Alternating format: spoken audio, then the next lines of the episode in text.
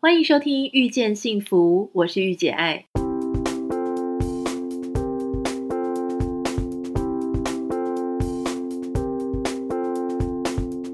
在《遇见幸福》节目里，你可以听到很多不一样的想法。有时候突破自己的盲点，只需要一句中肯的建议。你准备好收听今天的《遇见幸福》了吗？很高兴欢迎大家收听今天第一集的《遇见幸福》。我们在第一集的节目当中呢，要为大家邀请到现在非常受到欢迎的资商心理师，也是我的好朋友徐浩怡。浩怡，Hello，是托你的福吧？对，因为我们第一集的节目，我就特别邀请你，是因为我觉得你实在很有料，而且最近不止出新书，然后还有新的职场心理的课程，对吗？嗯，对呀。啊，其实就像过动一样，停不下来，欸、可能就是情绪内在情绪很多，所以就一直要往前跑。对，这个正桃，这个正桃好像好像某人也有，对你呀、啊。对，我跟浩怡呢，我们两个就是一样，就是一个两个停不下来的女人。我们一边学东西，又一边创作，创作我们用文字、用课程，然后用演讲等等的。嗯嗯，对，但是而且我们做的很开心啊。我想今天要跟浩怡来聊一下，因为上次我们在节目直播的时候有聊到你那个职场心理学嘛。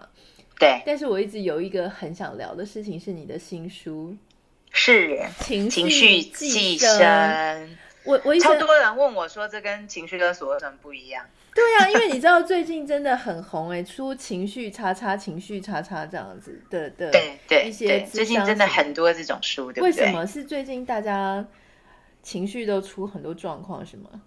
嗯，不过其实我是从二零一三就写了情绪的书，嗯，那个时候是在讲，就是怎么把小孩的情绪调理好，嗯，那怎么调理妈妈的情绪。所以倒是呃，在这一阵子的情绪波之前，因为我自己我觉得我是一个蛮情绪化的人，所以我对情绪议题其实就有很多的关注。嗯嗯，所以你从自己经验自身的经验出发，这样。对呀、啊，有的时候没办法控制自己的愤怒，我想应该很多人会有这样子的经验。原来智商心理师也是会失控，是吗？也没什么了不起的，是的。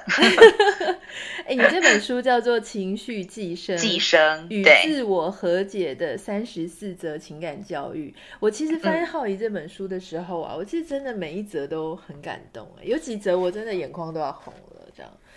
嗯哼，你就知道我多么是把心交出去哦。我们刚才讲说，就是呃，情绪勒索跟情绪寄生有什么不同？对，到底有什么不一样？我感觉最近，我感觉情绪勒索好像是在讲别人的错，但是情绪寄生是不是在回顾自己的情绪的状况？嗯，我觉得我那天看到一个就是书评，那他就写了情绪寄生，他读了以后他的感想。嗯，那我觉得他的注解其实下的非常好。他说，情绪寄生呢，指的是从内而发，因为所有的情绪不是别人加在我们身上的，其实是我们由内而发所产生的情绪。嗯，那之前大家其实，在谈情绪勒索的时候，其实其实从那个 Susan，他是一个叫 Susan 的美国心理学家提出来的嘛。嗯，那他提出来的时候，其实他在讲的是某一些人他会使用一些呃行为来去对别人做操控，可是这些行为他不是用一般的，好像很外显性的那些很暴力啦，或是具有比较控制性的一些行为，而是用情感来控制别人。所以前阵子其实很流行什么情感绑架啦、情绪绑架啦、以爱为名的绑架啦，或者是只要跟我想的不太一样，然后是我的亲戚，我们就会说他是情绪勒索或者是情感勒索这样。对，因为勒索这两个字其实就是呃，听起来就让人觉得非常的立体嘛。嗯。那你一听，你就会觉得这个可以套用在我们生活当中，好像别人对我做了什么的时候，我就可以去套用这个名词。嗯。那我觉得你有其他的想法是吗？呃、就是对对这件事情，你有其他的解读？好像。呃，有，其实我呃很久以前，因为情绪勒索，其实在心理咨商领域已经流传了好几十几年了啦，最少一二十年。哦，不是新的啊。不是哈，但是十一二十年，就是在美国那边，他就有一本书叫《情绪勒索》，在我们这一行其实是很多人都读的。嗯嗯。那那个时候呢，我们比如说像我在上爱情心理学的时候，就会有一堂课在讲情绪勒索。嗯。那我以前在讲的时候呢，我记得我早期在上课的时候，就会告诉学生，比如说情绪勒索者有什么样的特征啊，然后他们会用什么样的手段来操弄你。那我想我自己在讲这些的时候，或多或少我就会把我自己遇过的恋爱啊，还有。妈对我做了什么，把它套在里面。嗯，那但是这样子过了十年以后，我觉得可能是我自己在念心理咨商上，我的对自己的感知也越来越多。那加上我也去反省自己，有的时候我可能也觉得，如果要用那个定义来看的话，我觉得某种程度我好像也是一个会勒索别人的人嘛。那所以呢，我后来就慢慢发现，哎，其实，在这种概念当中，它会造成一种。不理解的对立。那当我们这样去跟别人讲的时候，那个人好像他就不敢再侵犯你了，因为在这个年代，大家都不想被说成是一个会情绪勒索的人。对。对，但是你觉得？你觉得他其实背后有一个很大的动机？嗯、其实我听你讲说，其实是你觉得是爱，是吗？对，比方说，妈妈们最喜欢讲的“我是为你好”嘛。对。那嗯，他以前我妈也都常常。其实妈妈妈妈每一个妈妈在讲的时候，我觉得那个都是爱。嗯，那以前当然我自己也当过小孩，我也青春过。我妈以前也偷看过我的情书，哦、然后跟 翻过我的书包。所以当她翻我书包，然后被我发现，跟我讲说我是为你好的时候，我想没有任何一个小孩会接受。嗯，那所以呢，如果我们现在懂了这个，有了这个名词情绪勒索，我就会觉得我妈在情绪勒索我，所以我内在就会开始很不舒服。嗯、因为这个年代，我就会觉得我怎么生活在这样的家庭？嗯、我怎么？那我现在遇到有一些情绪勒索的妈妈，妈妈。那现在的年代很容易，小孩就会跟妈妈说：“你这样子是在情绪勒索我。”然后两个人亲子之间的对立其实就会越来越严重。嗯，所以我不是说情绪勒索这个理念不好，而是我觉得我们其实都滥用它了。嗯，那滥用是什么？比方说我，我我是一个小孩，我当然可以理解，在那种被控制的状况之下，我们内心有多么不舒服。可是对每一个妈妈来讲，她为什么会做这种事情？她为什么会去？偷翻情书，为什么要去翻小孩的书包？有两个原因嘛，一个他可能以前也被他妈妈这样子做过，嗯、所以一代传一代。嗯、那另一个部分呢，他真的很担心他女儿在他不知道的状况下闯了什么祸，比方说未婚怀孕，嗯，然后他会担心这个孩子以后的人生，如果他不能陪他到世界的尽头，那他如果未婚怀孕了怎么办？嗯、所以换句话说，其实一个会情绪勒索别人的人，他其实内在是有很多焦虑的。所以你这一本书，我可不可以理解成说，你现在出这一本叫《情绪寄生》嘛？因为里面提到非常非常多的不同的效应，嗯、例如说有自我中心效应，就是他觉得他想象他自我的重要性，让他的人生发生反而发生了很多灾难这样子。然后还有一些像刺猬效应，就是说，对，两个都像刺猬的人，如果他们想要彼此关心，可是却不太会用好的方法、好的沟通方式，反而让他们在靠近彼此的时候呢，就是让两个人都受伤了。对，所以你的意思是说，在我们去嗯去讲别人是情绪勒索的时候，检视别人或检讨别人。对，可以情绪勒索，我们大部分在用，是会用来检讨别人，嗯嗯，对，或者是怪罪自己，它大概有这两大最大对我们造成的影响。那我后来就发现，不管说，我觉得我妈控制我。或有的时候我感觉到我也会去控制我爱的人，嗯，那这东西其实它是由内发的，我们一定有动机，我们才会去做这件事，嗯，比方说我妈她如果我觉得她一直，比如说她一直控制我好了，那身为一个成年人，我大可以我以后就不要理她呀，对不对？嗯，所以任何一个小孩，你只要长大一离家，你如果觉得妈妈很讨厌，或她一直这样对我，你就离开她不就好了吗？嗯，可是我就眼不见为净啊，很奇怪，就是我们作为人家的小孩。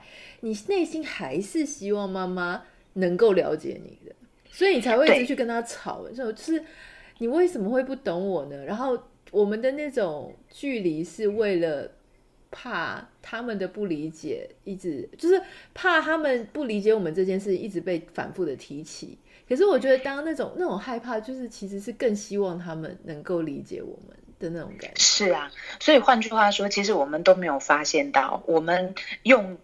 当我们觉得爸爸妈妈他哪一些行为要怎么样的时候，嗯、他哪里对我让我觉得很不舒服的时候，其实我们背后有一个潜在我们没有发现的意图，就是我想要改变他的行为。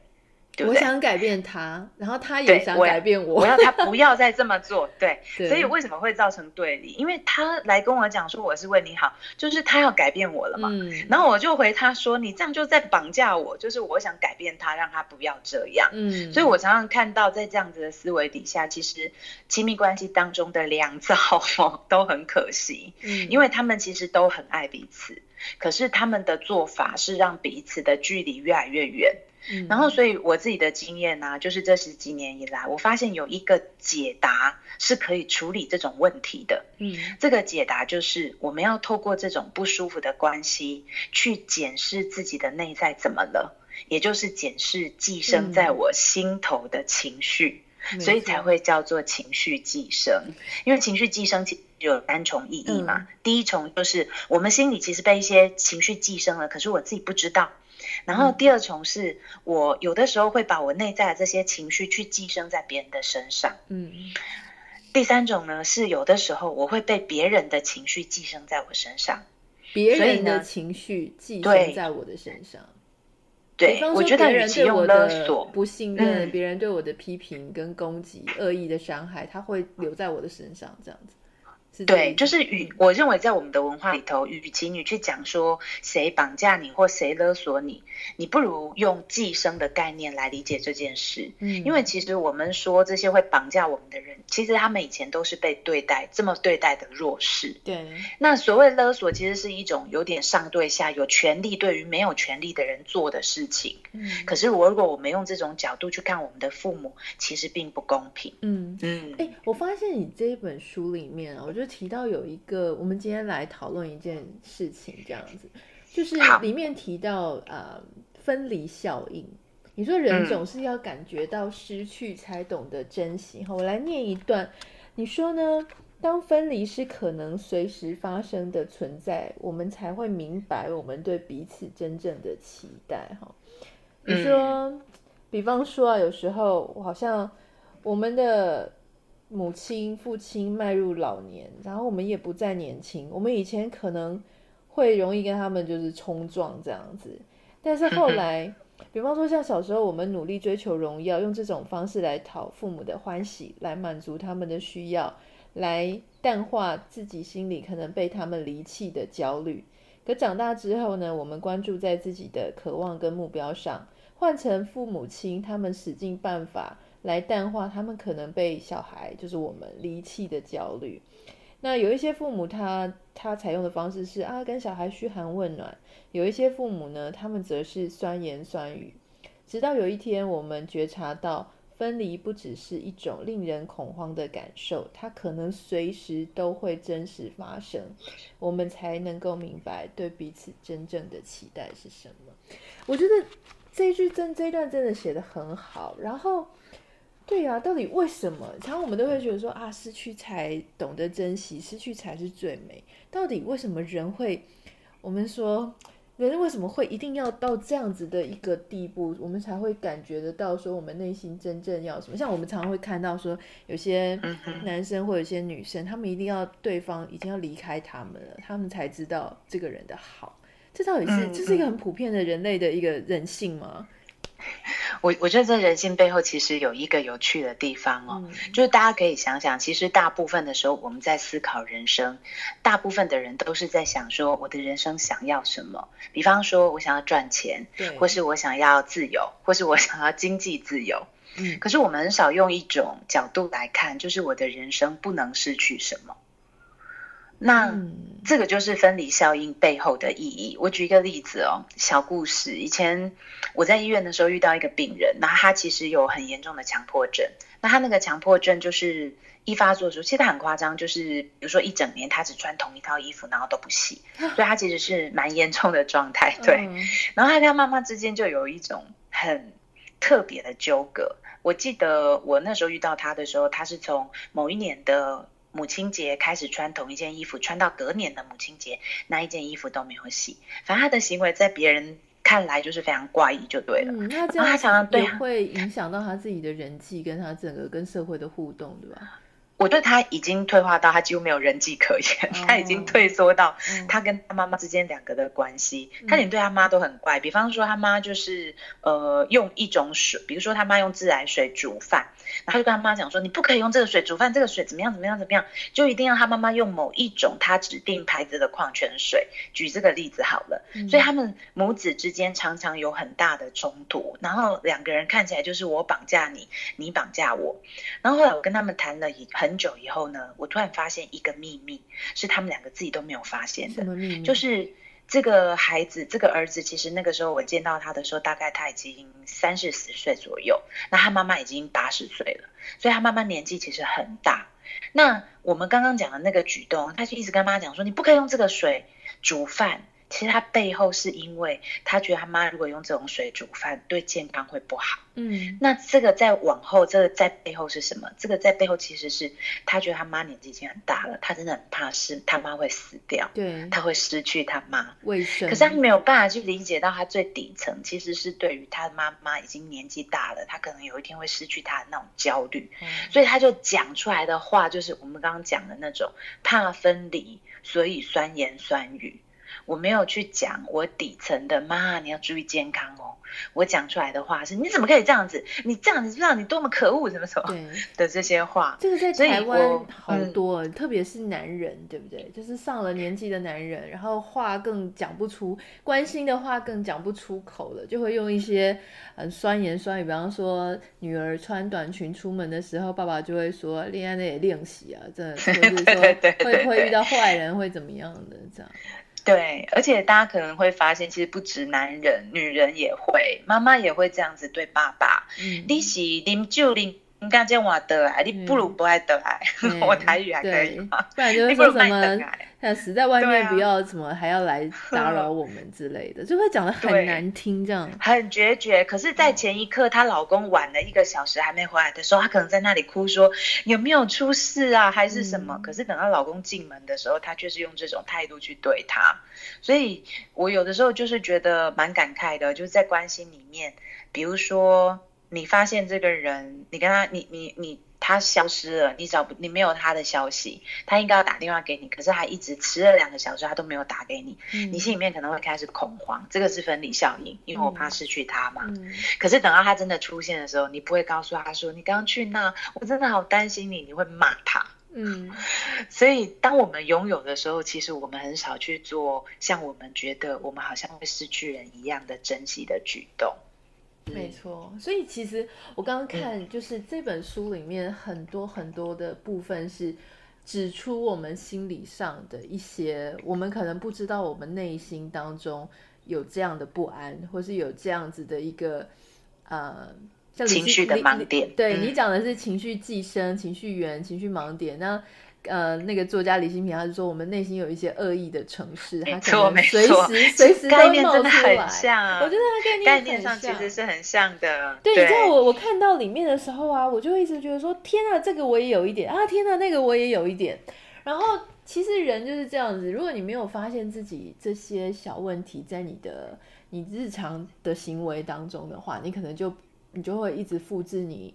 呃，不知不觉的一直瞎搞下去。对，但是当有人这样子点出来之后，你下一次，也许你下一次会还会有一点点紧张，呃，还是会有一点做一样的事，但是你会有意识的去发现，哦，原来自己有这样的问题。对，其实大家都问我们说，心理智商在做什么？简单来说，我真的觉得我们就是在陪伴一个人，从没有觉察力到慢慢的有觉察力。那当我们有觉察力的时候，其实我们就会去看到自己的真心是什么，你就有办法把自己接住了。嗯，所以其实不是魔法师，而是你是让大家。变成自己的自救者，对吗？就是要要自己知道自己有这样的问题，这是第一步。然后接下来怎么跟那个问题和平共处，或是怎么解决它，嗯、这个是第二步，这样。对啊，因为其实每个人都有自己的特质嘛。那有的时候，如果我们一直否定跟不喜欢我这样，其实真的不是办法。所以看清楚，其实好像很多人都跟我会有同样的毛病，嗯、也许慢慢的我们就可以跟那些毛病共处了。嗯，那那你觉得像我们两个这样子忙到不可开交，然后工作越做越多，越做越多，这也是一种情绪上什么东西在寄生吗？我觉得我们的寄生虫可能很大一只呢。我觉得我们的寄生应该搞不好是过动，有可能哦。我们那个现在听音频的朋友们，说不定你也会发现说，你就是人家会说什么？你是劳碌命这样子，说不定其实我们是有点过动。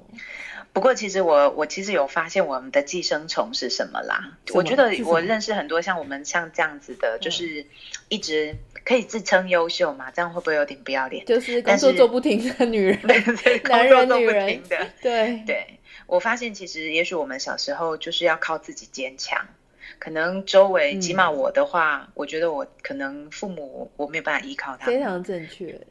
对，然后所以我们只好。从小就当自己的肩膀，嗯，所以已经这样子这么多年习惯了。其实倒不是不一定说是父母不好，像其实我们我们可能都是妈妈很好，嗯、但是妈妈她的她的呃领域跟我们的领域差太多了，所以我们在某种时候，或者说家里有有时候是单亲啊，你可能也舍不得、嗯、舍不得你的那个爸爸或是妈妈，他们还要烦你的事情，所以就会习惯把事情都扛在多种原因的。对啊，嗯、好，今天非常谢谢浩怡陪伴我们一个很好的一个时光。那对，那、啊、你的书什么时候要出？我 我的书目前是十二月三号预购，书名可以公告了吗？书名可能再等一下下，但是它是职场商业职场心理的这样，嗯，但比较不是心理的，它就是商业文，应该我们怎么称呼呢？就叫它商业职场的文化人类学好了。对对对，因为我记得你都你都把那整个事情看得很透彻，所以我一直在等你这本书。对啊，例如说，例如说，老板为什么凭什么要加你薪水啊？里面里面会分去讨论说，哦，这个里面分了三个部分，老板没有告诉你的事。啊哦，嗯，下，然后第二个部分，哦、下属没有告诉你的事。